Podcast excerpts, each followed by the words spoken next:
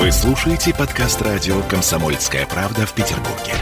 92.0 FM.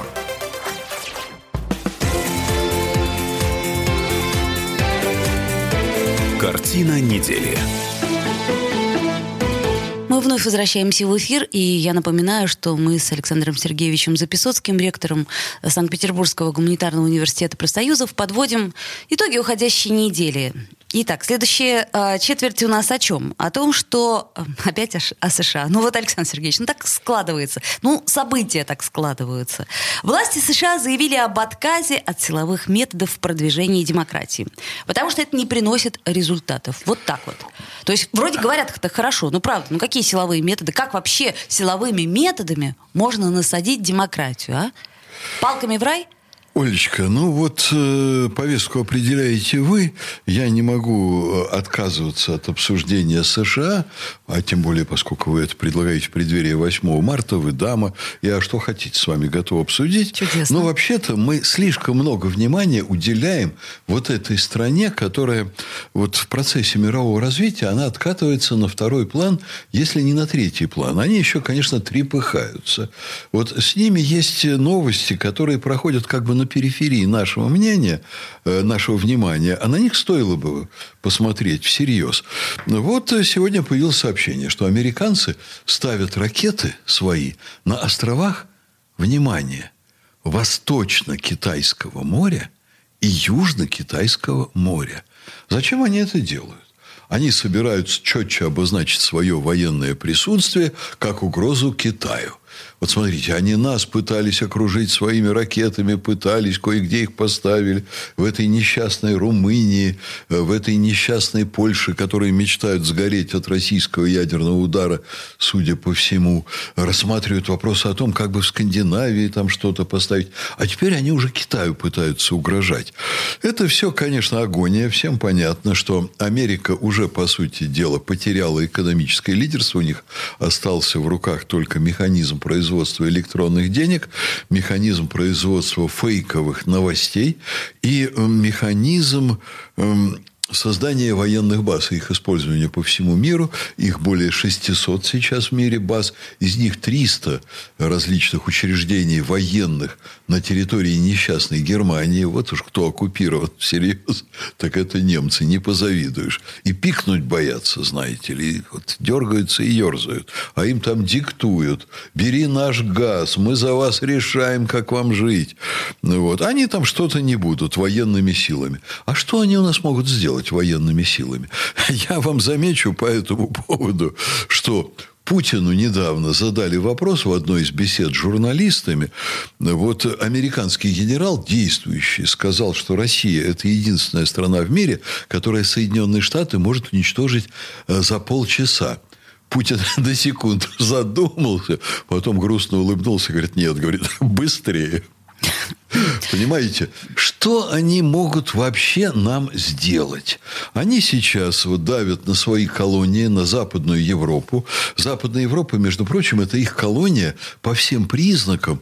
Только вот теперь, знаете, говорят про гибридные войны, а это гибридное колонизаторство. Они их так тесно к себе э, прижимают. Они говорят, ну, посмотрите, мы имеем там, у вас военные базы, значит, для того, чтобы вас от русских охранять. Какие русские страшные. На Западе уже все давно понимают, что значит, их не надо охранять от России. Но они пикнуть не могут, потому что каждый политик под колпаком, каждый политик зависит от США, потому что Америка контролирует банки – в Западной Европе, контролирует советы директоров крупных предприятий, прослушивает всех политиков, вот, и через СМИ может раздавить любого мгновенно. Поэтому все это очень хорошо понимают. Там за последние 20 лет вот у Соединенных Штатов был некоторый пробел, вот когда главы России, Германии и Франции одновременно стали возражать против ввода американских войск в Ирак – американцы вдруг проснулись. И они поняли, что им надо вот эти три страны, Россию, Германию и Францию, поставить под свой контроль. Э, усилить контроль. Они и так были под контролем, но в таком полусонном виде. Значит, убрали значит, главу э, Германии Шредера и срезали целый слой политиков вместе с ним. Убрали определенный слой политиков, и до сих пор это продолжают во Франции. Вот наши специалисты, которые наблюдают за выборами во Франции, а наши мониторят сейчас происходящее во всех ключевых странах мира, они говорят, что там американцы убирают неугодных претендентов на пост президента Франции примерно за полтора года до выборов. Понимаете, вот как Строс-Кана там убирали и так далее. А тут был Вийон, э, очень серьезный, зрелый политический лидер, который, ну, конечно, у Макрона бы выиграл. Так вот, э, что там нашли? Такой компромат жуткий нашли. Его адвокат поехал и по-товарищески выкупил его костюмы за 15 тысяч евро. Там несколько костюмов привез, отдал. Ну, я так подозреваю, что Вион тут же вынул полторы ты, 15 тысяч и вернул своему товарищу, что тот их просто выкупил. Вот, вы знаете, это что-то вроде взятки. И вот из-за этого человека в итоге из развернули такую кампанию, не допустили к выборам. А как насчет Николя Саркози? Я вот, к сожалению, резкий хочу сделать поворот. Вот правда интересная история, да? Саркози есть... вообще-то был их парень. А его американцы как раз допустили. Но, на мой взгляд, я, конечно, не самый большой все-таки специалист по внутренним политическим процессам во Франции.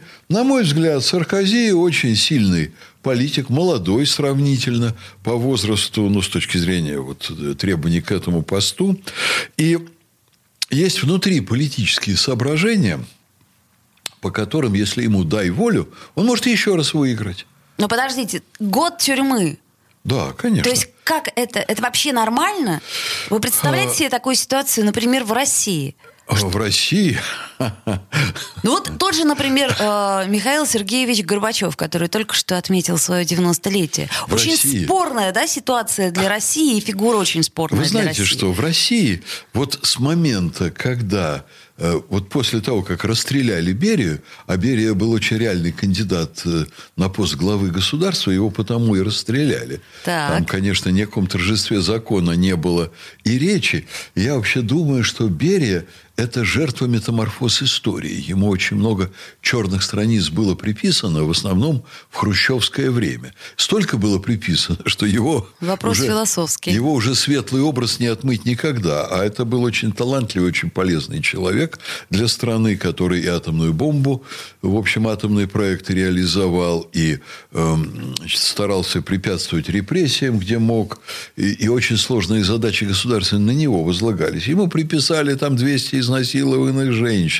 Ему приписали, что он шпион вражеский. Ну, это мое предположение. Я профессионально не занимался. То есть вы хотели сказать, что э, с момента Берии у нас такого прецедента После не Берии было? Берии да. решили друг друга не расстреливать. Что бы ни случилось. Да, ну, почти. Ну, и не сажать. Ну, почти. Почти. Вот так. Ну, что бы ни случилось, слова такие не говорят. Так, так, вот так. у нас нефтяники между собою люди, которые нефтяные вышки наворовали и очень жестко между собой конкурировали. Они взяли и договорились, что они друг друга больше не расстреливают.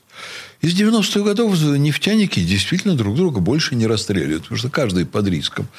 Вот и у нас вот так. В Америке расстреливают президентов там за сто лет э, последних там четырех застрелили. Не, подожди, застрелили да. или в рамках закона это все-таки разные вещи? А Слушайте, тут... а у нас там что, Берия в рамках закона расстреляли того же самого? Слушайте, ну или если... царя э, убили Николая в рамках закона? Когда можно по закону убивали, когда невозможно было по закону тоже убивали убивали, потом договорились не убивать, по понятию. Все-таки я не очень поняла с Саркози ваше мнение. То есть, Саркози, вроде как вот Саркози, могли бы и не сажать, да? Понимаете, что если Там бы он история. не был перспективным политиком, так. его бы не трогали поскольку он перспективный политик, но не только Соединенные Штаты там фильтруют вот этот, простите, базар, так. а внутренние силы политические тоже имеют такие возможности.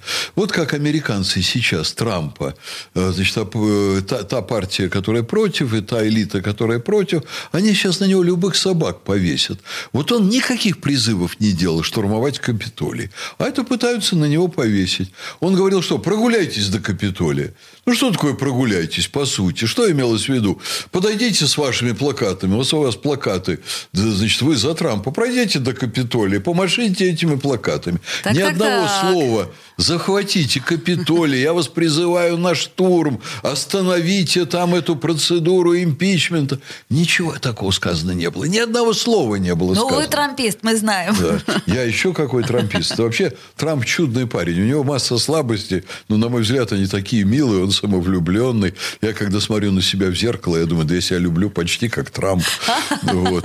Поэтому вот сейчас они любыми способами, оппоненты, пытаются его убрать из политики. То же самое примерно, на мой взгляд, Саркози. Молодой, сравнительно энергичный, способный, с опытом политическим. Надо его держать подальше. Ну, что-то в этом есть, да, такое, что радит немножко э, сердце. Ну, вот неправильно это. Как Вы знаете, этом... что, э, в общем, ну, чуть-чуть тоже симпатичный парень, чуть-чуть это как Трамп. Понятно. Но мы знаем, конечно, что он брал деньги у несчастного Каддафи, понимаете, которого он уничтожил. Я подозреваю, я не могу это утверждать, конечно, но я думаю, что он его уничтожил именно по той причине, что он брал у него деньги. Mm. А, а потом, что он там послал французский спецназ, спецназ, они под прикрытием авиации НАТО захватили Каддафи, передали его тут же враждебному племени мятежникам, а те его зверски разорвали, убили и все. Ну, на этой прекрасной ноте мы сделаем паузу. Послуш... И пожелаем здоровья всем лидерам несчастного западного мира, который сейчас стремительными темпами идет ко дну на фоне восходящей звезды Китая. Реклама. Картина недели.